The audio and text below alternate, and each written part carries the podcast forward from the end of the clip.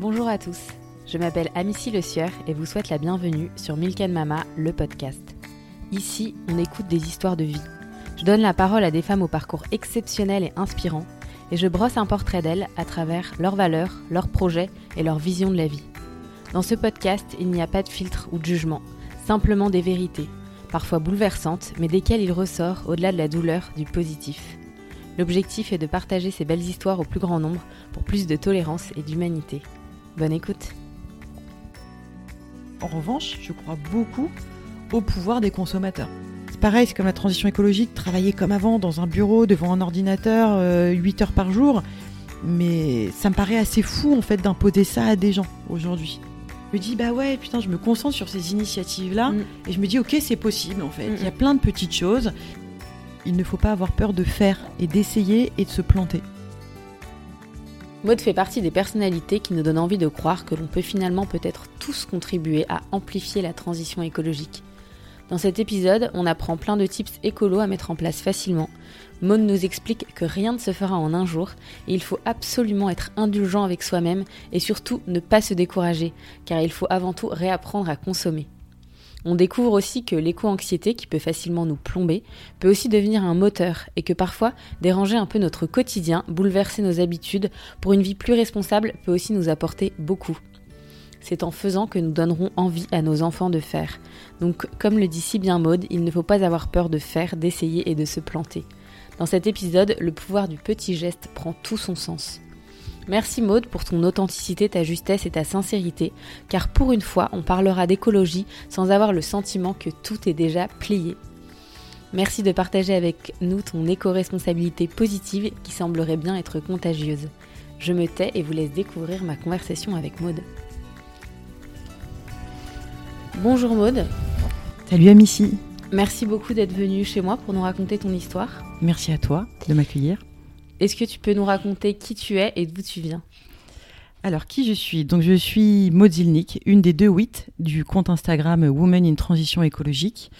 Donc, d'où je viens? Euh, je, viens de un peu Marseille et puis un petit peu Paris, où je suis installée aujourd'hui. Et donc, euh, je suis consultante en communication et j'accompagne des entreprises aujourd'hui à définir leur euh, image, à définir qui ils sont au travers de plateformes de marque et de contenus rédactionnels. Euh, J'accompagne surtout des marques engagées euh, dans l'alimentaire et donc qui sont engagées euh, par l'achat des produits qu'ils font, leur discours aussi au travers des médias et qui essayent en fait de mettre beaucoup de sens dans, tout ce qu'ils font. Et à côté de ça, en fait, aujourd'hui, j'anime avec Violaine Bellecroix, qui est rédactrice en chef du Marie-Claire Enfant notamment, un compte sur la transition écologique où en fait on partage notre transition quotidienne chez nous euh, avec bah, la communauté WIT, on va dire. C'est c'est un mouvement euh, qui veut faciliter en fait la transition écologique, la démocratiser. Euh, en fait, on veut aujourd'hui accompagner les gens, leur montrer que transitionner, ça peut être drôle, ça peut être amusant et ça peut être assez facile. Et surtout, il faut et surtout déculpabiliser des petites erreurs qu'on peut faire quotidiennement ou de ce qu'on ne fait pas. Et, et voilà, et juste transitionner en s'amusant. Ok, vous l'avez monté il y a combien de temps ce compte? Euh, ça a commencé il y a trois ans. En fait, euh, tout simplement parce que bon, on travaillait ensemble avec Violaine et avec une autre amie qui s'appelle Roxane.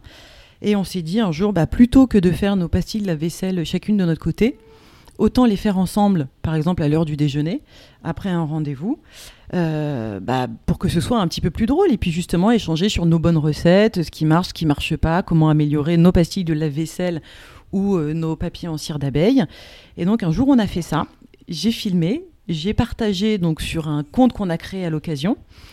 Et, euh, en fait, on s'est rendu compte que ça a beaucoup plu de voir en fait euh, que les gens nous voient faire, euh, euh, rater, essayer, euh, s'amuser, nous marrer, euh, parce qu'on partage tout en fait, on partage nos échecs, nos réussites, mais en tout cas on essaye de faire, et on essaye de faire sans trop se prendre la tête, pour que ça donne en fait envie aux autres de faire aussi.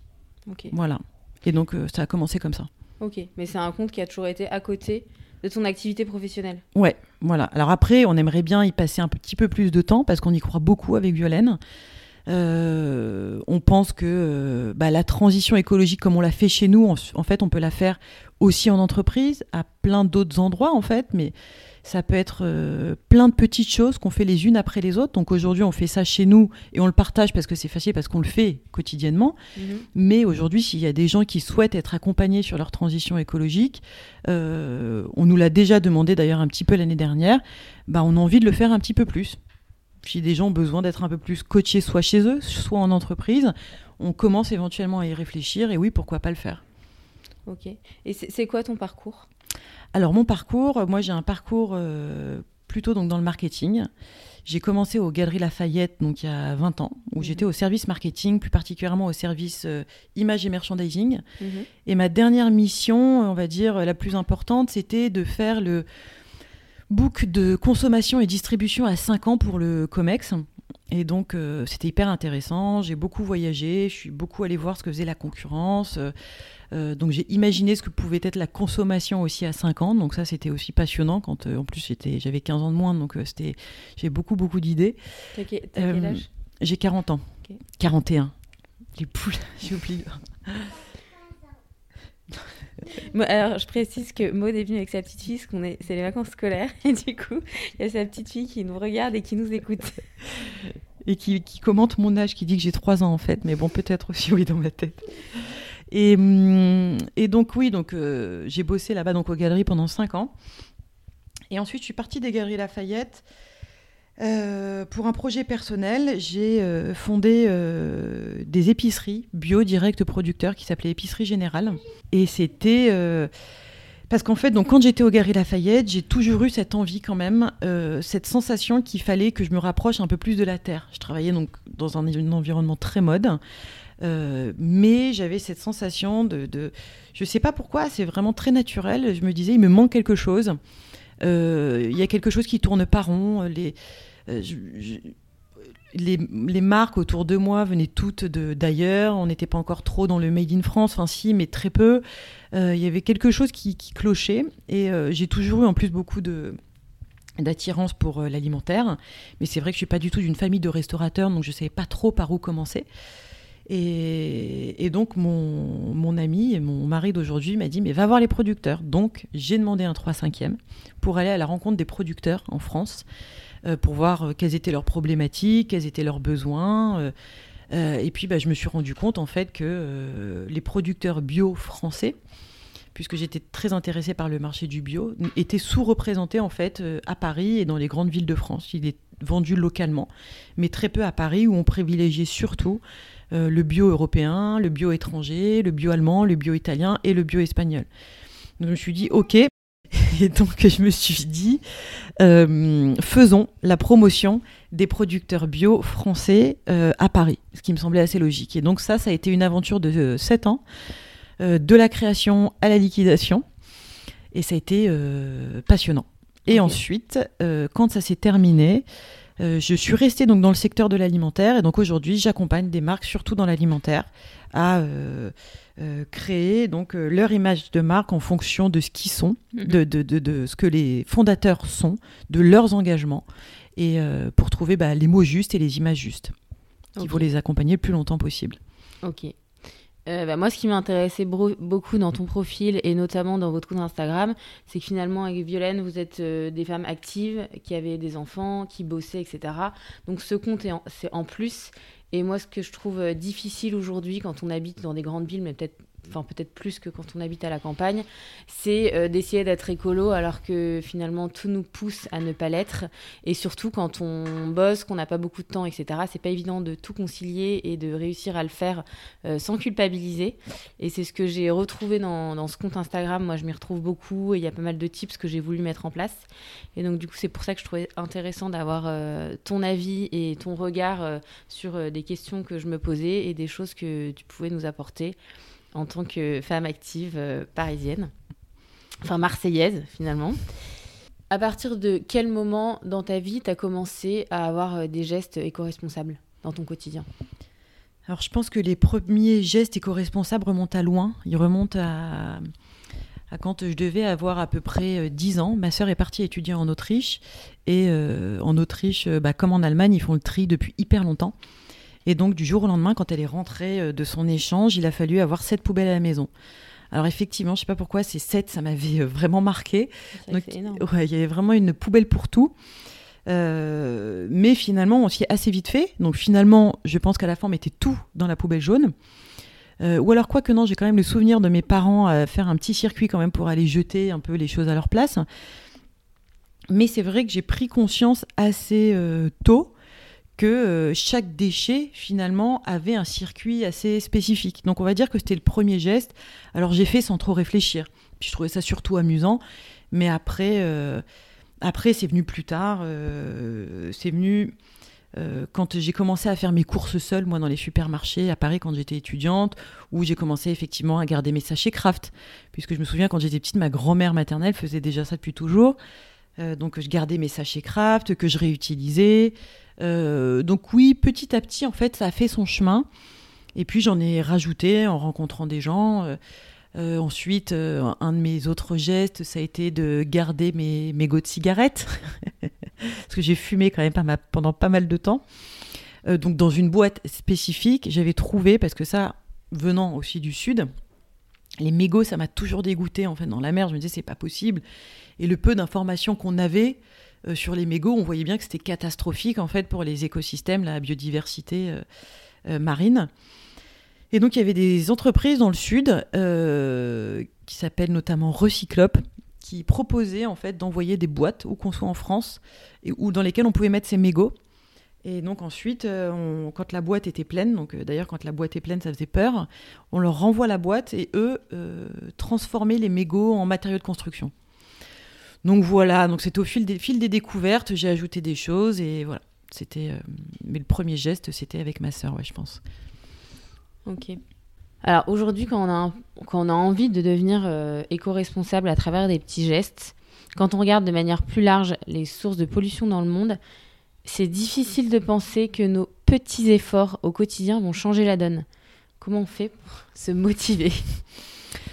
Alors, pour se motiver, euh, on en parle souvent avec Violaine, parce que c'est vrai qu'il y a des moments où, même si on essaye de faire passer que des messages positifs sur le compte de WIT, il y a des fois on est catastrophé. Et on se dit, mais c'est pas possible, comment on va faire On va droit dans le mur, et, on en parle beaucoup entre nous.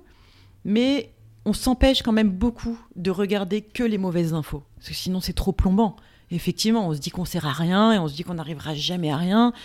Donc on essaye autant qu'on peut de se concentrer que sur les initiatives qui marchent, ou en tout cas euh, euh, qui sont faites aussi dans la joie, qui, sont euh, amusantes. Enfin, vraiment, c'est un exercice effectivement d'esprit, c'est de se concentrer que sur le positif. Alors je ne veux pas faire ma coach de vie parce que c'est pas du tout ce qu'on fait, mais oui, il n'empêche que si tu te concentres quand même sur les infos positives, bah, c'est plus motivant pour faire que si tu te concentres que sur les négatifs. C'est vraiment démoralisant. Donc, euh, bah, par exemple, là, tu vois, c'est pas forcément de l'écologie, mais enfin, si, un petit peu. Euh, moi, il y a une marque en ce moment qui me passionne, c'est euh, la marque, c'est Qui le patron Je sais pas si tu as entendu parler. Une, boîte en fait qui, qui sauve plus ou moins les producteurs laitiers, qui est une filière quand même en crise en France grâce aux consommateurs. Donc ils ont, ils ont en fait, euh, au tout début, les producteurs laitiers, quand ils, ont, sont vraiment retrouvés dans des difficultés, dans une situation euh, catastrophique où ils étaient à deux doigts de mettre la clé sous la porte, voire euh, pire, ils sont allés consulter les consommateurs pour voir si les consommateurs accepteraient de payer quelques centimes de plus leur brique de lait, qui leur permettrait de vivre. Et en fait, on s'est rendu compte que pour 4 centimes de plus, je crois, aujourd'hui, bah oui, les consommateurs étaient prêts à le faire et donc ça a sauvé un paquet de producteurs laitiers quand même aujourd'hui, qui peuvent vivre de leur métier parce que c'est souvent des gens passionnés. Et quand on regarde la marque de prêt, en plus on peut devenir sociétaire pour un euro. Mais c'est génial tout ce qu'ils font, quoi, tout ce qu'ils arrivent à faire localement. Donc clairement, oui, c'est un petit geste. Parce que grosso modo, c'est juste acheter la bonne brique de lait dans ton supermarché. Et aujourd'hui, ça sauve des familles. Euh, en plus, ils ont une façon de communiquer qui est hyper nouvelle. C'est tu peux participer à la création des produits, il y a moins d'intermédiaires en fait entre le producteur et le consommateur. Et du coup, tu as cette sensation de, vraiment faire et de vraiment être actif. Et finalement, bah, le petit geste, c'est juste que tu as mis 4 centimes de plus. Alors 4 centimes de plus, ça peut être énorme pour certaines familles. Mais quand tu peux le faire, franchement, c'est rien et c'est hyper satisfaisant. Donc, Alors, c'est pas de l'écologie pure, tu vois, mais parce que je, je, je, la regarde vachement en ce moment, cette marque, parce qu'elle, je la trouve euh, passionnante. Et je me dis, bah ouais, putain, je me concentre sur ces initiatives-là. Mm. Et je me dis, ok, c'est possible, en fait. Il y a plein de petites choses. Et puis, nous, on le voit justement avec le mouvement WIT, à chaque fois euh, qu'on rencontre des gens qui nous disent, ah ouais, j'ai mis ça en place, euh, c'est super, on est contente. On se dit, bah ouais, génial, en fait, d'avoir partagé, par exemple, ce compost la boîte à compost là, mm, mm, mm. Euh, le, ce poste dans lequel en plus on s'amusait toutes les deux, est l'acheter. Tu peux, tu peux raconter ce que c'est du coup? Ouais, en fait c'est, euh, on a acheté un jour ensemble, on a voulu, bah, enfin Violaine composte elle depuis pas mal de temps euh, chez elle, elle avait un lombricomposteur à Paris dans le 18e, et moi je le faisais pas parce que dans mon quartier tout me semblait hyper difficile. mes voisins étaient évidemment contre, enfin ou alors vraiment c'était pas le genre. Euh, l'école ne le faisait plus, enfin ne pouvait plus récupérer mon compost, enfin tout semblait très très très compliqué. Mais je me suis dit c'est pas possible, il faut que je le fasse. J'ai quand même beaucoup de déchets euh, organiques, enfin de légumes. Euh, ça peut être transformé, c'est hyper bon pour la terre, donc essayons de trouver un moyen. Donc on a avec Violaine, on est allé chercher sur internet une, un joli seau à compost qu'on a trouvé sur le site de l'intendance. Euh, et donc, on a partagé toute notre expérience de choisir le joli seau, de trouver l'endroit où on pouvait rapporter le compost. Et en fait, moi, c'est sûr qu'avec Violaine, quand on est toutes les deux, déjà de fait, on se marre. Je sais pas pourquoi, on a un truc, on, on a toujours envie de rigoler, de se faire des blagues un petit peu débiles. Donc, en fait, toute expérience euh, nous amuse. Et donc ensuite, parce qu'en soi, euh, trouver une épicerie, ça peut être pour aller déposer son compost, ça peut être vraiment très chiant. Mais là, te dire que tu le fais avec quelqu'un, en plus quelqu'un avec qui tu te marres, bah ça change tout. Mm, mm. Et c'est donc ça qu'on essaye de montrer aussi avec euh, la transition écologique, c'est faire, ça peut être très chiant. Moi, par exemple, je fais pas ça parce que j'adore faire. Je fais parce que je pense qu'il faut le faire, mais du coup, je me dis, ok, pour que ce soit sympa, bah, je le fais avec Violaine, je le fais avec des gens, et surtout en me marrant, quoi. C'est vraiment le plus important. Et donc aujourd'hui, bon, quand je suis seule avec mon à compost, je rigole pas non plus tous les jours, mm. mais, mais voilà, en tout cas, euh, en tout cas le, bah, le seau, euh, maintenant, en tout cas, il y a pas mal de personnes a priori qui l'ont acheté et qui sont ravies. Bah, je, euh, peux, je peux témoigner, parce que moi, je, je l'ai ah. acheté, parce que justement, pareil, effectivement, avec les enfants, les soupes, etc., ma, ma, poubelle était constituée, je pense, à 70% de déchets organiques, et je me disais, pareil, si je peux faire quelque chose. Donc j'ai acheté aussi ce seau parce que je le trouvais joli. Et que moi, l'idée d'avoir un compost avec des verres, etc., euh, dans mon hall d'immeuble, de toute façon, l'idée aussi de faire une assemblée générale, pour, euh, c'était voilà, trop compliqué. D'avoir un petit compost sur mon balcon avec acheter des verres et tout, c'était euh, impossible. Et donc, du coup, cette idée du seau, je trouvais ça sympa. En plus, il est joli dans la cuisine. C'est pas du tout gênant. Après, j'ai eu quand même pas mal de difficultés à trouver un endroit où aller mettre mes déchets. Et je me suis rendu compte que bah, sur le site de la mairie de Paris, toutes les infos, elles étaient fausses ou elles n'étaient pas mises à jour, que euh, l'élu en charge de la transition écologique dans mon arrondissement, c'est un agent immobilier qui, à mon avis, n'est pas très intéressé par l'écologie. Et, euh, et, au final, où est-ce que j'ai trouvé l'information? Sur un groupe de mamans et pas du tout sur euh, bah, là où je devrais le trouver, sur les infos de, de, la, de ma mmh. ville, quoi. Mmh. Donc euh, j'ai trouvé ça hyper, enfin j'ai trouvé ça euh, assez flippant déjà, parce que je, me suis rendu compte à quel point en fait nos élus et je pense nos politiques s'en calent complet. Et euh, après, je trouvais ça assez sympa de trouver l'information sur les groupes de mamans parce que je me suis rendu compte, en fait, je pense. En fait, ce que j'ai trouvé un peu paradoxal, c'est que j'avais le sentiment qu'en fait, il y a plein de nanas, à mon avis, comme moi, qui ont envie et en fait, qui galèrent à trouver l'info et c'est pas naturel. Et comme, euh, et effectivement, donc, j'ai trouvé donc euh, cet endroit pour aller mettre mes déchets donc devant un marché. Apparemment, il y en a pas mal devant les marchés parisiens. Mais je l'avais jamais vu, ce hmm. truc avant. Mais euh, c'est quand même une petite mission pour y aller. Il faut que je prenne mon vélo, c'est à 10 minutes. Au final, euh, c'est deux fois par semaine. Après, je me suis rendu compte qu'il fallait que j'achète des sacs euh, éco, éco, je sais plus comment on dit là, compostables. Les, sacs, les petits sacs hmm. qu'on nous donne souvent en boulangerie.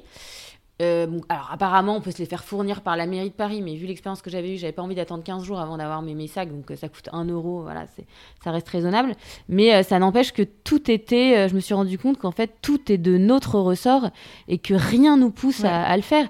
Et, et aussi, il y a ce truc par rapport à ça où moi, je, je peux trouver de temps en temps un peu plombant, c'est quand tu te dis, par exemple, au marché, bah, je prends mes, mes, mes tote bags, mes sacs, mes boîtes, choses que je commence à essayer de faire pour au final éviter de les jeter dans ma poubelle en arrivant à la maison et que tu arrives avec tous tes sacs au marché, que tu dis, tu demandes euh, au gars de te mettre tout directement dans le sac, déjà tu te rends compte qu'une fois, une fois sur deux, il te met quand même des plastiques et tu dis non, non, non, ne me mettez pas de plastique, mais à chaque fois tu dois redemander et que tu te rends compte que la personne euh, devant toi, elle va prendre un sac par légumes et tu te dis, oh, attends, mais moi je me fais chier à faire ça et en fait, euh, devant moi, la personne a pris un sac pour sa poire, un sac pour son machin. Ouais. Et en fait, il y a un côté, tu te dis, oh, mais est-ce que ça sert vraiment ce que je fais? Oui, mais peut-être qu'en fait, la personne qui est derrière toi, mais que tu ne vois pas, t'as vu toi en train de faire ça et s'est dit, bah, il faut que je fasse comme elle. Mm. Donc, c'est sûr que c'est, ça rejoint du coup ce que je te disais tout à l'heure. Ça peut être démoralisant la transition écologique. Mais ce que je trouve justement hyper intéressant, c'est, comme tu dis, tu es allé sur le groupe euh, des mamans euh, de ton quartier et là, tu as eu une réponse. Mm. Et en fait, de voir qu'il y a quand même d'autres gens qui s'organisent et plutôt a priori donc des consommateurs pour Mhm. que ça change. Mais c'est vrai que c'est pas facile, quoi. Tout ce que tu viens de dire, effectivement, euh, dans les villes. Alors après, je peux pas parler pour euh, la campagne, mais dans les grosses villes, en tout cas comme Paris, on n'est pas assez aidé et ça peut vraiment être un parcours du combattant juste pour aller jeter ses épluchures dans un compost. Et c'est vrai que ça c'est assez fou. Mais quand il y a des personnes comme toi ou comme moi qui euh, ont vraiment envie d'essayer, alors c'est pas sans peine et peut-être qu'on va le faire d'abord une fois et qu'après on va pas le faire pendant deux mois parce que ça nous a épuisé de, le faire qu'une fois. Euh, mais euh, mais peut-être que ça donnera envie à d'autres gens de le faire et puis bah, plus on saura le faire. Enfin moi j'y crois vraiment au pouvoir du petit geste et plus on sera à le faire et plus ça donnera envie aussi à la mairie de se bouger pour faire autrement. Mais euh, en tout cas. En tout cas, je pense pas qu'il faille arrêter de faire, et je suis sûre qu'il y a des gens qui te voient à Missy, Certainement. qui te mais regardent et qui se disent waouh, elle fait, c'est génial, et j'ai envie de faire plus. En, tout cas, je- pour ceux qui nous écoutent, je viens de commencer à faire le compost et je trouve ça très satisfaisant. Euh, déjà, j'ai réduit ma poubelle, donc je vais pouvoir m'acheter une poubelle un peu plus petite, euh, plus jolie plutôt qu'une grosse poubelle. Et, euh, et c'est vrai qu'il y a un côté, euh, ouais, en fait, on se rend compte entre les, les restes. Déjà, on a moins de culpabilité à jeter les restes. Mm. Là, on se dit, bon, bah, jeter les restes dans la poubelle, ça va être cramé, ça fait de la pollution, etc. Là, bah, je les mets dans mon compost. Entre guillemets, je m'en fous un peu parce que c'est transformé en biogaz. Enfin, Mais- moi, j'ai trouvé un compost Non mais je qui suis entièrement d'accord. Je suis entièrement d'accord. euh, franchement, bah, tu veux pas finir la purée ou machin, ou j'ai fait, euh, j'ai fait une recette, personne dans la famille l'aide, euh, je la jette. Bon, c'est vrai que ça fait mal au cœur, mais au moins c'est Ouais, recyclé en biogaz, donc ça, je trouve ça assez satisfaisant. Et finalement, je suis très contente de le faire et ça me donne envie d'aller plus loin. Mm. Mais, euh, mais je voulais partager cette anecdote pour montrer quand même, il fallait être assez motivé et surtout aussi, euh, il faut du temps quand même, Ouais, ouais. je trouve. Bah, parce que ouais, ça, ça demande quand même du temps et, euh, et, et- et c'est Mm. souvent ce qui manque aux femmes euh, qui ont des enfants. Mais qui je suis bossent, entièrement d'accord. Tu peux pas, je pense que. Enfin, je, je pense avec Violaine qu'on partage quand même cet avis. On, on sait bien qu'on peut pas demander aujourd'hui à tout le monde d'être en transition écologique du jour au lendemain. Enfin, moi, je pense que c'est pas possible. C'est comme tu l'expliquais tout à l'heure, c'est on n'est pas équipé pour aujourd'hui. Dans les villes, on n'est pas équipé pour, on n'est pas aidé. Et donc pour quelqu'un euh, euh, qui va bosser euh, 15 heures par jour, alors je grossis un petit peu le trait, mais qui doit en plus aller faire ses courses, qui en plus, si elle doit tenir un discours à son euh, euh, maraîcher ou à son vendeur de légumes, de dire non, tu mets pas de légumes, tu mets pas de sac, tu mets pas de ci, tu mets pas de ça en plus, c'est fatigant, c'est épuisant.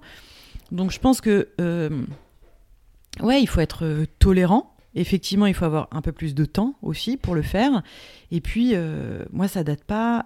Je m'y suis pas mise hier, mine de rien. Ça fait quand même 20 ans que je travaille dessus. Donc c'est assez facile. Euh, euh, quand j'ai arrêté l'épicerie, on avait mis beaucoup de choses en place là-bas, notamment sur la gestion des restes, du, zéro déchet. On essayait d'être bah, le plus clean possible. Mais c'est vrai que quand j'ai arrêté les épiceries, j'ai eu beaucoup plus de temps. Donc très rapidement, j'ai pu mettre des, choses en place chez moi. Euh, et puis je suis à mon compte. Et puis, enfin voilà, faut pas se leurrer. Euh, Je veux dire, il y a des plannings qui permettent plus que d'autres. En revanche, c'est vrai que là où je suis un peu intolérante, c'est quand on a le temps et qu'on ne le fait pas. c'est vrai que je me dis bon voilà, mais c'est pas évident. C'est vraiment pas évident de le faire. Est-ce que tu peux nous donner euh, des petites choses justement à mettre en place assez faciles pour, euh, bah, pour des, des femmes actives euh, qui ont envie de faire des choses sans forcément euh, tomber dans le truc compliqué qui va leur prendre un temps fou, mais des toutes petites choses qui, qui peuvent commencer à se mettre en place dès demain euh, Mm. après avoir écouté le podcast. Alors, des choses à mettre Facile. en place faciles.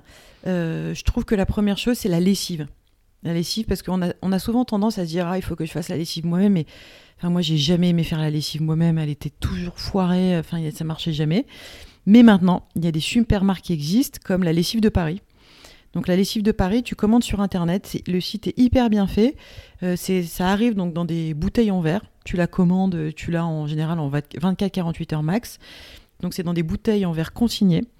Elle sent bon, ça marche, ça nettoie. Enfin, il n'y a pas de pas de loup, quoi. Ça fonctionne hyper bien.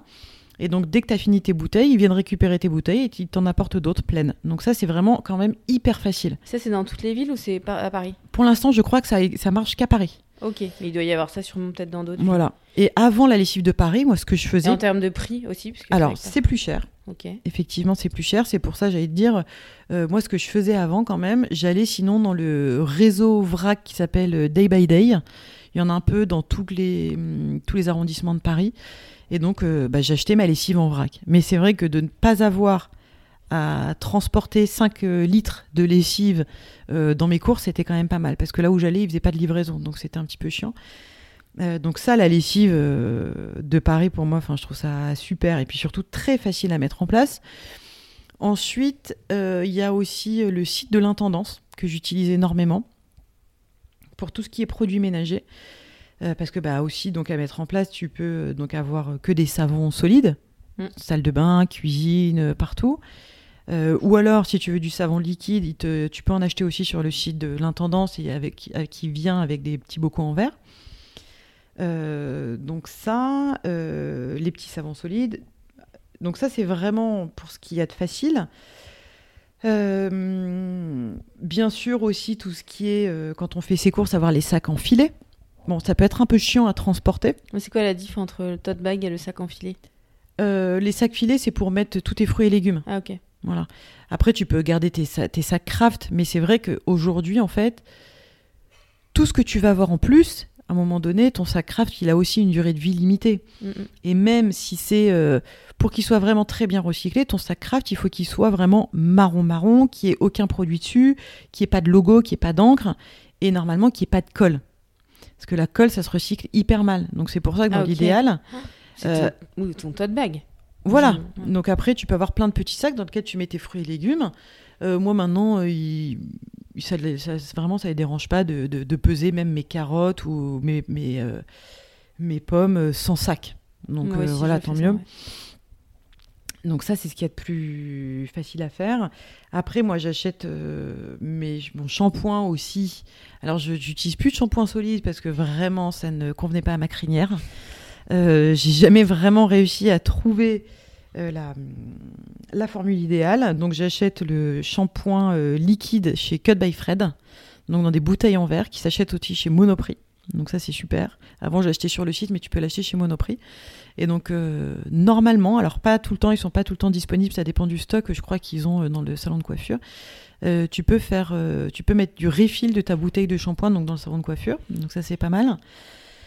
Et quoi d'autre? Alors il y a quelque chose. J'ai fait machine arrière, je n'y arrive pas. Je dois avouer, c'est sur le dentifrice. Ça vraiment, ça fait partie. Ouais, j'arrive pas à à trouver la formule idéale, quoi. J'ai toujours l'impression que je me suis pas assez brossé les dents, euh, qu'il manque un truc. Enfin, euh, j'ai l'impression de partir avec la bouche pas fraîche, en tout cas.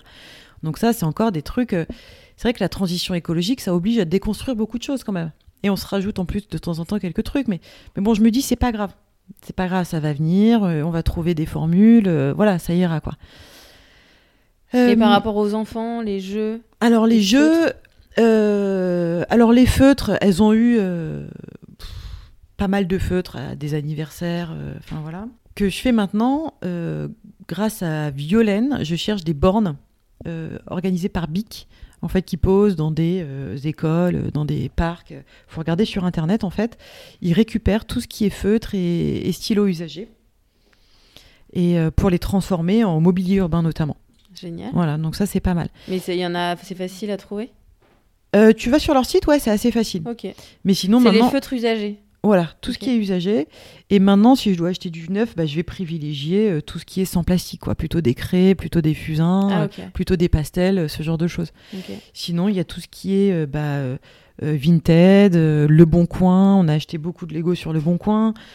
c'est vrai qu'on croit beaucoup à la. Et surtout, nous, tout ce qu'on a eu, c'était toujours nickel. Donc, vraiment, les produits peuvent avoir une deuxième ou troisième vie sans problème, quoi.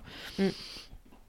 Donc, voilà. Bah, ça, c'est vrai que c'est génial. Toutes ces... Il y a Vinted, mais il y a aussi plein de marques. euh, je vois By Bamboo. Enfin, il y a plein de nouvelles marques euh, qui permettent d'acheter de la seconde main. Ça devient en plus à la mode. Mm, mm. Je me dis, euh, à quand euh, Moi, j'ai hâte du jour où ça devient un peu. euh, ça deviendra à la mode d'offrir des cadeaux euh, seconde main. Ouais. Parce qu'aujourd'hui, c'est quelque chose. Enfin, moi, je crois que personnellement, j'oserais pas.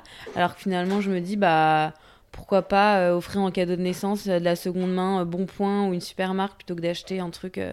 Enfin, garder son budget mais faire des, des plus beaux cadeaux. Après, je trouve que c'est pas encore. euh, Mm, mm, pas assez démocratisé, je suis Ouais. d'accord.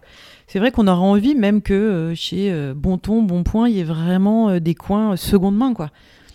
Dans leur boutique, qu'ils aient envie d'avoir du neuf. Ou alors, au moins, euh, je n'achète pas que de la seconde main. Enfin, moi, j'achète pas trop, en fait, pour les filles, j'avoue, parce que ça me. Ça met un peu le plomb, c'est plutôt mon, mon mari qui, qui va acheter des choses neuves. Euh, mais euh, au moins dans des marques engagées, en tout cas, qui essayent de changer les choses. C'est vrai que j'ai une amie qui a une marque de mode enfantine qui s'appelle La Démo, que j'adore parce que c'est vrai que je connais son engagement depuis le début. Alors c'est du neuf, mais elle a toujours fait que du Made in France depuis le début. Euh, elle est hyper proche de ses producteurs, elle les suit, elle les soutient, elle va vraiment essayer justement d'aider souvent ces, entreprises qui sont en voie de disparition, quoi, même euh, en France. Quoi. Elle soutient euh, vraiment euh, tous ces emplois-là qui peuvent disparaître un peu dans le nord de la France, de confection. Elle est hyper engagée à tous les niveaux. Elle se pose sur la question de l'encre, de quel papier, de l'emballage ou pas de l'emballage. Donc oui, ça reste du neuf, mais en tout cas hyper réfléchi, hyper bien pensé. Et elle fait beaucoup, beaucoup d'upcycling. Donc ça, il y a une nouvelle marque aussi que j'adore, que j'ai découvert là, par le biais de, de, de- grâce à Violaine, qui s'appelle Uni Co. Où là, ce n'est vraiment que, euh, c'est des nouveaux vêtements, mais de, de vieux vêtements. Puisque comme elle l'explique très bien, en fait, le vêtement, Avec des anciens tissus? voilà, avec des anciens tissus, tu peux par exemple envoyer un sweat que tu ne mets plus, Ok. qu'elle va transformer en sweat pour enfants. Ah, génial. Ça s'appelle comment? Uni Co. Ok, génial. Et euh, comme elle le dit très bien, le vêtement qui ne pollue pas, c'est celui qui existe déjà en fait. Exactement. C'est juste ça. Ouais. Donc effectivement, aujourd'hui, on ne devrait que transformer ce qui existe déjà. Effectivement. Après, je trouve que, alors, on a quand même souvent envie d'acheter mieux, on a tous envie de faire attention à la planète, etc. Mais après, je trouve qu'il y a aussi une question de budget. Et, euh, et effectivement, les enfants grandissent tellement vite. Mm. Et euh, bah, de temps en temps, c'est vrai qu'on est quand même tenté bah, d'acheter du Zara, du H&M, du Monoprix pendant qu'on fait nos courses. C'est pas évident de, de vouloir acheter euh, mieux quand on a euh, tant de marques aussi qui proposent des choses Mm. tellement moins chères. Mm. Alors là, euh, la solution que j'aurais, c'est ferme les yeux, passe devant les cours. Mais ouais, ouais, je reconnais. C'est vrai que c'est pas évident. Euh, Ça, là-dessus, pour le coup, il y a plein de choses sur lesquelles, euh, tu vois, comme le dentifrice, où j'ai pas réussi vraiment à transformer encore l'essai, mais ça, les, les- les marques de fast fashion, j'y vais plus du tout. Mais vraiment plus du tout. Je regarde pas, en plus, avec tout le travail qu'a fait. Euh, Raphaël Glucksmann là sur le avec le travail des Ouïghours de toutes ces marques là j'y arrive pas quoi c'est vrai que je peux plus mettre un pied dans ces marques là Et Monoprix. mais Monoprix pareil j'ai pas trop de je connais pas leur sourcing mais c'est vrai que bizarrement ça m'inspire moyennement confiance Bah, c'est, pas- surtout avec ces moins 70% toutes les 4 secondes, on Voilà. se demande d'où ça sort. donc euh, exactement donc c'est vrai que j'avoue j'achète sur euh, euh, vestiaire collective donc plutôt des marques ou alors euh, sur Vinted beaucoup Mm. alors ça a double tranchant aussi hein, parce que Vinted euh, ça entretient quand même une certaine forme de consommation Bien sûr. mais tu as raison, les enfants grandissent, donc de toute façon, il faut bien les habiller.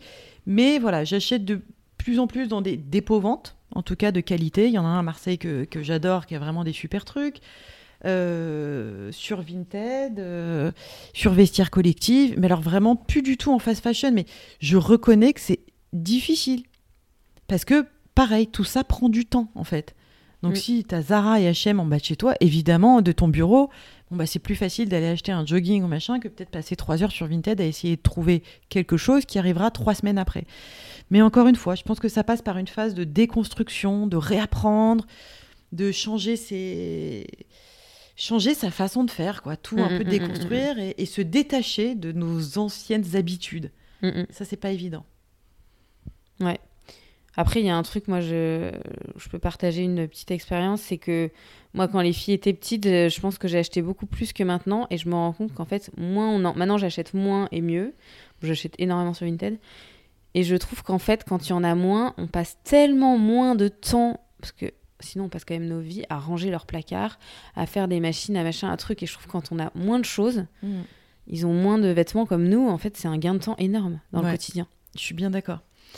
Je suis bien d'accord et c'est vrai que là, euh, tu vois, j'ai toujours pas fini le tri euh, de, de tous mes vêtements. euh, donc là, je, je- je parle, je parle de, de moi parce que c'est vrai que les filles, elles ont quand même moins de choses, je pense, que moi. Mais j'ai accumulé pas mal de vêtements de mon époque où j'étais assez euh, addict à la mode quand je travaillais notamment au Galeries Lafayette et je me suis acheté un paquet de trucs. Donc là, je suis encore en train de trier pour mettre des vêtements sur vestiaire collective.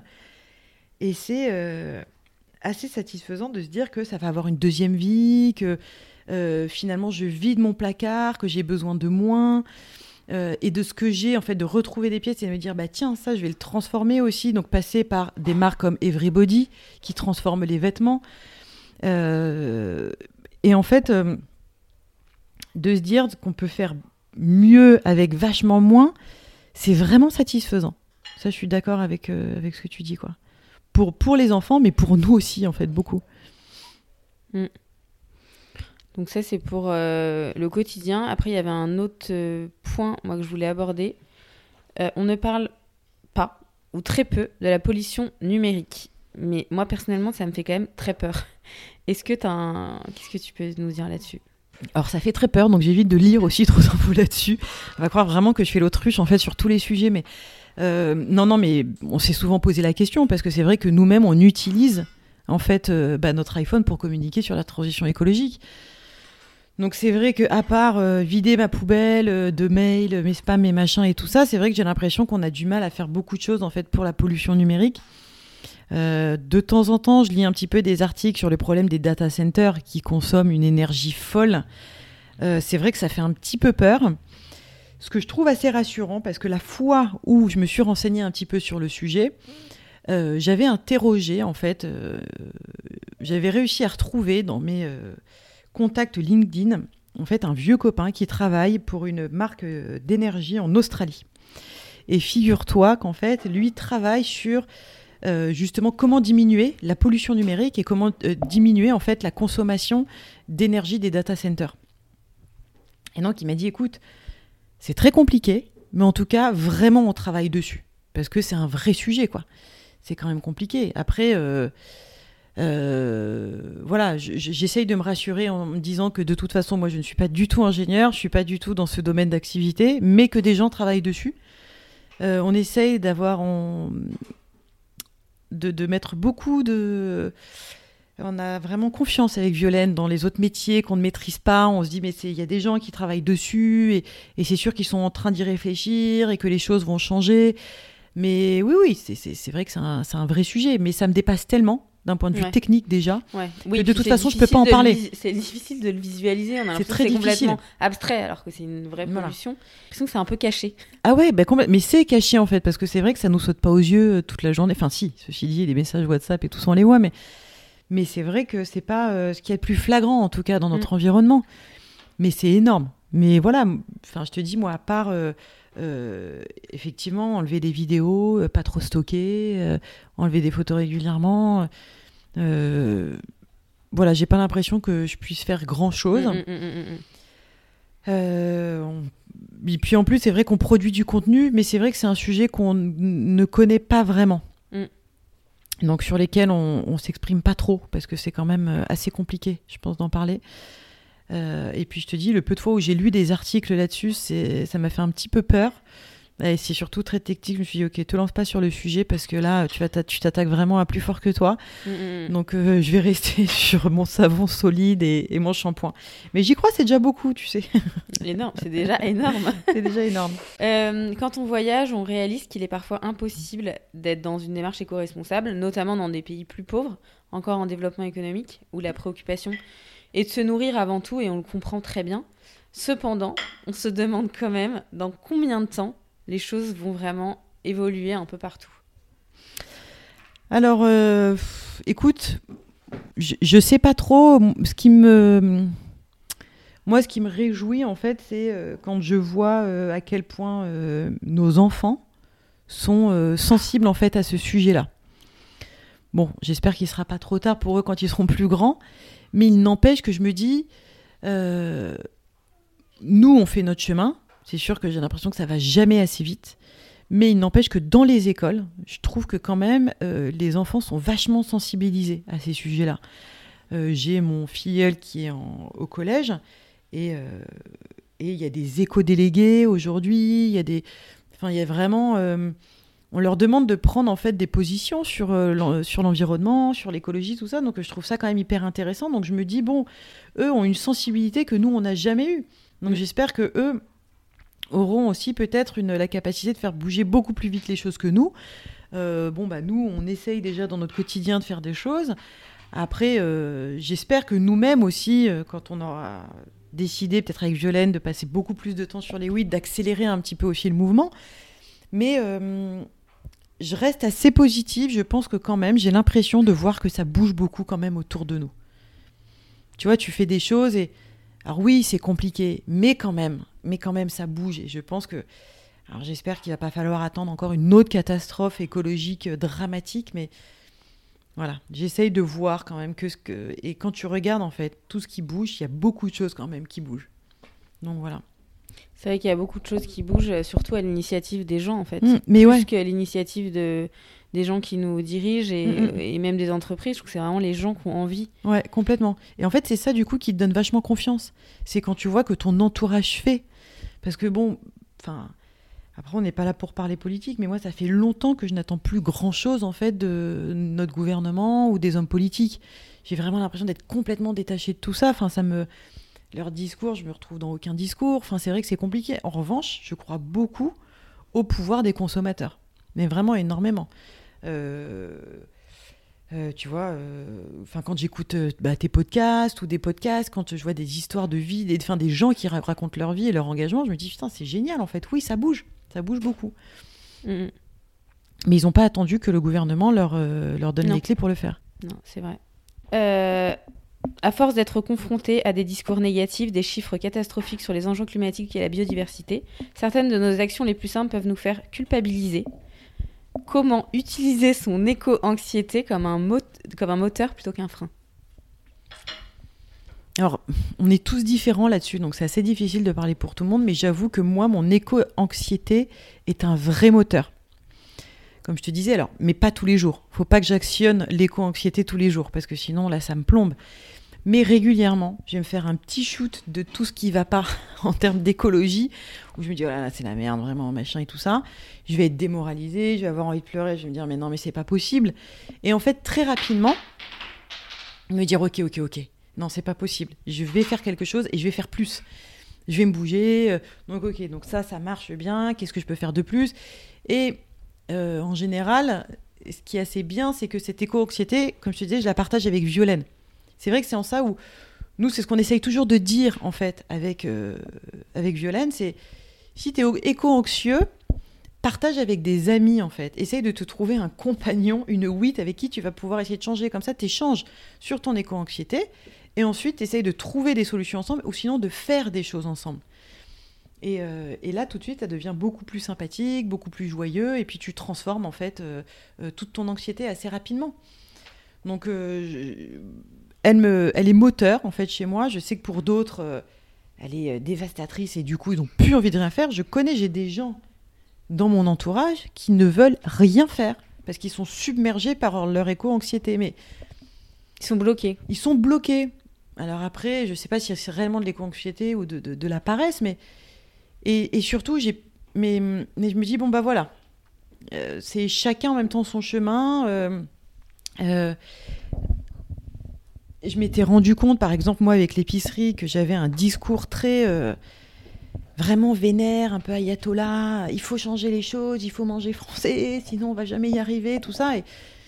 Et, en fait, ça ne ça ne marchait pas. Alors, c'est-à-dire que oui, l'épicerie a marché, on n'a pas fermé parce que ça ne marchait pas, c'était pour d'autres raisons, mais, mais, euh, il y avait un vrai engouement pour les produits français, mais je voyais bien en fait dans le regard des gens que je les effrayais un petit peu, Mm, parce qu'il y a tellement de mauvaises nouvelles en fait tout le temps. Quoi. Il faut Mm, arrêter. mm, mm, En fait, je, je continue encore de les effrayer quand ils venaient faire leurs courses parce qu'ils allaient acheter des, des produits, des bananes qui venaient d'hyper loin. Et, et je me suis dit en fait j'ai fait fausse route, je me suis gourée. C'est pas ce genre de discours en fait. Il faut bah ouais euh, chacun son temps, son moment pour être Mm, en transition écologique et et c'est plutôt de montrer que ça peut, oui, être sympathique, de changer ses habitudes, en fait, de faire autrement, euh, d'essayer un peu de transcender les, les schémas qu'on a eu avant, parce que, euh, voilà, les supermarchés et les sacs plastiques, ça a été une solution à un moment donné, mais c'est plus la solution aujourd'hui. Donc, en plus, on crache pas sur ce qui s'est fait avant, c'est juste qu'aujourd'hui, on peut faire des choses autrement, et Mm. puis ça peut être aussi sympa de les faire autrement.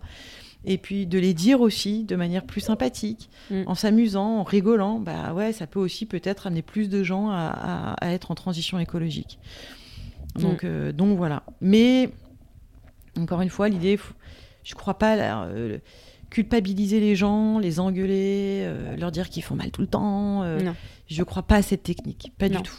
Non, ça bloque. Ouais, ça, enfin, en tout cas, euh, Mm. je pense bien que ça bloque. ouais.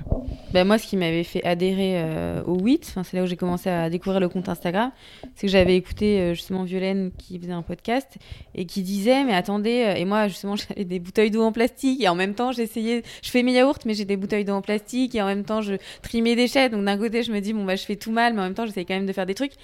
Et, euh, et dans le podcast, elle disait Mais c'est pas grave si vous avez des bouteilles d'eau en plastique, si à côté vous faites ça. Et ça m'a vachement parlé. Je me suis dit Ah bah, oh, enfin, ah bah c'est sympa. Je me suis dit Bah en fait, finalement, c'est pas trop pourri ce que je fais. Et ça m'a rassurée, ça m'a donné envie d'aller euh, d'aller Ouais. voir ce truc-là parce que je me suis dit C'est pas le truc que je vais suivre où je vais être tous les jours en train de me dire Oh, Ah non, mais euh, c'est horrible, tout, tout ce que je fais, c'est. Voilà. Et, je- et ça, j'aimais bien. Ouais, je suis bien d'accord. Euh, comment, sensibiliser au quotidien nos enfants euh, aux enjeux environnementaux? Alors moi, je pense que c'est en faisant. Euh, c'est vraiment, je m'oblige à ne rien lui imposer. C'est pas évident. De temps en temps, c'est plus fort que moi. J'ai peut-être un mot un peu dur. Je lui explique pourquoi je veux pas lui acheter ce ballon en plastique. Ou, Mais hum, je veux qu'elle fasse son chemin toute seule, parce que moi, je l'ai fait toute seule. Euh, et, je pense que c'est pour ça aussi que ça a pris, en fait. Elle, euh, elle, a, deux, elle a plein d'exemples hyper différents dans sa famille, de personnes qui consomment, de personnes qui consomment moins.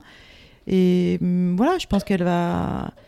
Je veux qu'elle fasse ses propres choix, quoi, parce que moi, je vois le peu qu'on m'ait imposé.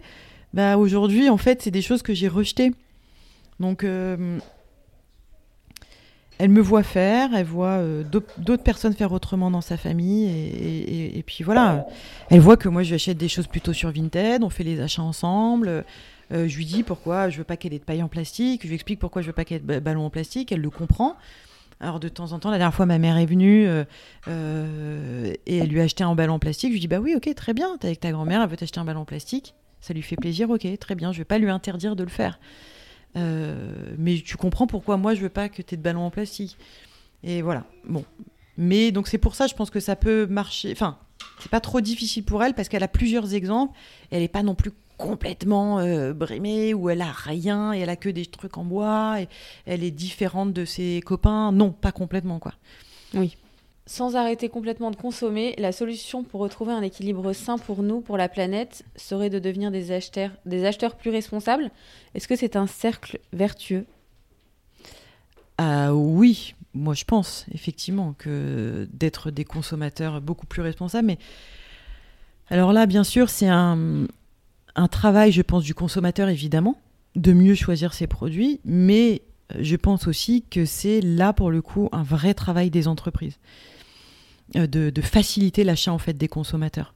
Et donc là, on sera vraiment dans un circuit hyper vertueux. C'est-à-dire que si les entreprises conçoivent des bons produits, bah, les consommateurs achèteront voilà, des bons produits, les bons, les bons services entre les deux se mettront en place, ce sera beaucoup plus vertueux. Enfin, moi, je, je suis quelqu'un qui croit en la consommation vertueuse. C'est-à-dire qu'en plus, pour avoir eu des épiceries, euh, je crois aux commerçants, j'aime beaucoup le métier de commerçant parce que je trouve que au-delà de l'écologie, c'est un vrai lien social dans les quartiers. Euh, moi, je l'ai vu, le rapport que je pouvais avoir avec les gens du quartier, euh, avec des gens qui étaient plutôt seuls, des gens qui avaient besoin de rencontrer des gens. Enfin, c'est, un vrai point important, en fait, des quartiers, donc j'y crois. En revanche, il faut qu'on équipe ces commerçants de bons produits, enfin, qu'ils, aient, qu'ils puissent proposer à leurs clients des bons produits. Donc là, ça vient plus des entreprises en amont. Donc, euh, bah d'ailleurs, les entreprises avec lesquelles je bosse, là, elles font un super travail dans ce sens-là, quoi.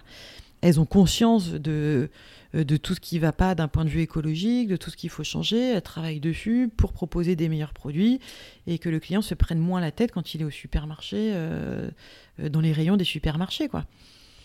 Donc oui, oui, je crois en la consommation vertueuse. Sur quoi tu voulais finir notre conversation? Alors, euh, j'aimerais bien terminer vraiment sur l'idée qu'il ne faut pas avoir peur de faire et d'essayer et de se planter. Parce que franchement, c'est euh, euh, la transition, comme on l'a dit là tout au long de cette discussion, c'est pas évident tout le temps à mettre en place, mais ça se fait. Après, ça peut prendre un peu plus de temps, mais c'est pas grave. En tout cas, il faut faut pas se mettre de frein, faut pas se juger, faut juste faire et surtout toujours et surtout essayer de faire avec quelqu'un. Ça c'est vraiment euh, nous ce qui nous importe le plus, c'est vraiment de faire avec euh, d'autres personnes. C'est pour ça qu'on a voulu créer ce compte d'ailleurs. Et d'ailleurs, si c'est ça que je voudrais ajouter, n'hésitez pas à nous envoyer tous vos bons plans, ce que vous essayez, ce qui marche, euh, parce que nous on est ravis de le repartager en fait. On a fait ce compte là pour qu'on s'entraide justement et qu'on s'aide à mettre des choses en place plus facilement. Euh, donc voilà, même si c'est des anecdotes drôles sur des loupés, on sera ravis de les repartager. Donc voilà, c'est faire et faire ensemble, et parce qu'on pense que bah, ça marche mieux tous ensemble. Et euh, si à, la fin de chaque podcast, je demande toujours les mots de la fin, Milken Mama, ton petit déjeuner. Alors mon petit déjeuner, c'est euh, changé il n'y a pas longtemps.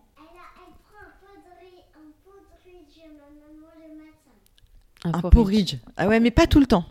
J'ai essayé le porridge là parce que je me suis acheté le guide d'hiver de Jennifer Artemis qui est génial, qui donne hyper envie, où c'est un porridge fermenté qui est délicieux, mais bon, je le fais pas tout le temps. C'était pour essayer, mais sinon, en gros, je mange un fruit mm. euh, à croquer et euh, un œuf. Tous les matins.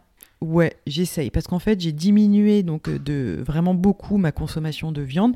Enfin, je mangeais pas énormément de viande, mais euh, on va dire que j'étais, je suis flexitarienne, donc j'essaye de, je mange de la viande et du poisson quand je connais vraiment la provenance. Euh, mais des fois, c'est vrai que bah, j'en mange quand même beaucoup moins par période. Et donc pour compenser, on va dire que je mange un œuf tous les matins quand je suis en manque de protéines animales. Donc voilà. Euh, Ton parfum Mon parfum, c'est euh, un parfum hyper naturel de Nature is my religion. En fait, c'est euh, un paysan parfumeur, comme il, aime se faire appeler, qui est dans la région de Nice et qui fait donc son parfum qu'avec les, les herbes et les, les aromates en fait qu'il y a sur son terrain parce que lui à la base il fait des huiles d'olive. Et donc c'est des parfums très évanescents, ça ne reste pas très longtemps sur toi, mais bon j'adore parce qu'il y a vraiment rien, rien, rien du tout de chimique. Et donc c'est que des parfums très naturels. Génial, je mettrai le lien. Euh, l'appli dont tu ne pourrais te passer Alors je pense que c'est Google Maps. Malheureusement. Un livre? Un livre, c'est euh, Let My People Surf de Yvon Chouinard, en fait, le fondateur de Patagonia. Alors je sais que Patagonia, c'est assez controversé. Euh, mais il n'empêche que c'est vrai que j'aime beaucoup leur histoire. Et donc en fait, c'est vrai que je trouve sa vie assez, inspirante. Euh, donc un alpiniste vraiment euh, donc passionné par l'alpinisme qui a créé donc sa marque au départ c'était vraiment des outils pour les alpinistes euh, et ensuite, bah, il y a eu un peu plus toute la mode qu'on connaît aujourd'hui de Patagonia. Mais c'est vrai qu'ils compensent énormément, c'est-à-dire que tout ce qu'ils fabriquent, ils essayent de compenser en euh, préservant des espaces naturels.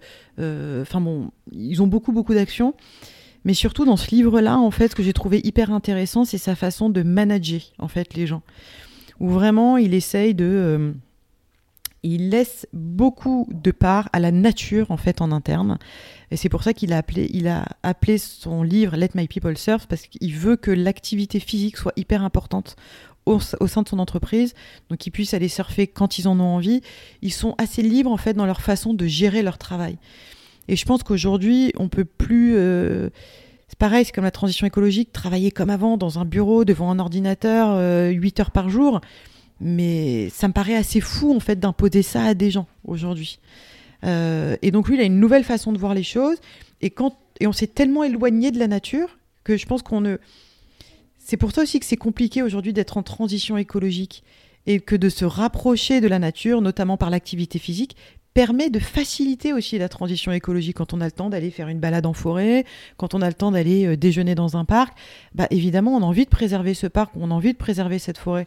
Donc ça aide, je pense aussi, à être plus facilement en transition écologique. Donc il y a vraiment une façon de gérer euh, ces ressources humaines euh, en interne qui est passionnante. Génial, ça donne envie de le lire. Une femme qui t'inspire? Mmh, Ma Violaine ma wit. Euh, mais vraiment parce que euh, euh, bah, elle fait beaucoup, elle mène beaucoup de choses de front et c'est vrai que j'aime beaucoup sa, façon de faire avec beaucoup d'humilité, beaucoup de modestie. Elle pourrait se mettre beaucoup plus en avant sur les réseaux sociaux, partager beaucoup plus sa transition écologique aussi, mais elle le fait quasiment pas. En revanche, enfin quotidiennement, elle est très présente dans sa famille, elle fait beaucoup de choses et, et hum, et c'est vrai que je sais pas, ça, c'est cette façon très humble de faire les choses et d'accompagner et surtout d'être à l'écoute. Euh, je trouve que c'est vrai qu'à l'heure des réseaux sociaux où tout le monde s'écoute un peu parler, ben elle, elle écoute beaucoup les autres et c'est une, c'est rare. Et je pense que c'est aussi en écoutant les autres qu'on apprend. Donc elle a vraiment cette compétence-là d'écouter et du coup d'apprendre beaucoup et de savoir beaucoup. Et je me nourris beaucoup d'elle. Ta devise? Euh, alors ma devise, ce serait une devise en fait, c'est une phrase de Louis de Funès qui était un, fervent défenseur de l'agriculture biologique. Euh, qui dit euh, Regardez une salade pousser, je trouve ça merveilleux. Et je suis assez d'accord avec lui, c'est un peu une éloge de la lenteur, je trouve. c'est de se dire bah, il faut ça paraît peu de choses en fait une salade, mais c'est beaucoup bah, parce qu'il faut la faire pousser. C'est quand même beaucoup plus compliqué que ce qu'on imagine et, et, ça prend du temps. Et en fait, euh, euh, s'émerveiller de peu, de petites choses, bah, je trouve ça assez. Euh, on a perdu ça quoi, de prendre le temps de regarder les choses se faire. Et c'est comme la transition écologique quoi. C'est c'est lent, mais ça peut être beau aussi. Donc voilà. Génial. Bah, on apprend plein de choses ici. Ouais. Un grand merci, euh, Maude, pour euh, cette conversation. J'espère que ça va donner envie à tous ceux qui nous écoutent de euh, devenir un petit peu plus, un petit peu plus éco-responsables dans leur quotidien. Ben, j'espère. merci à toi, Missy. Merci beaucoup.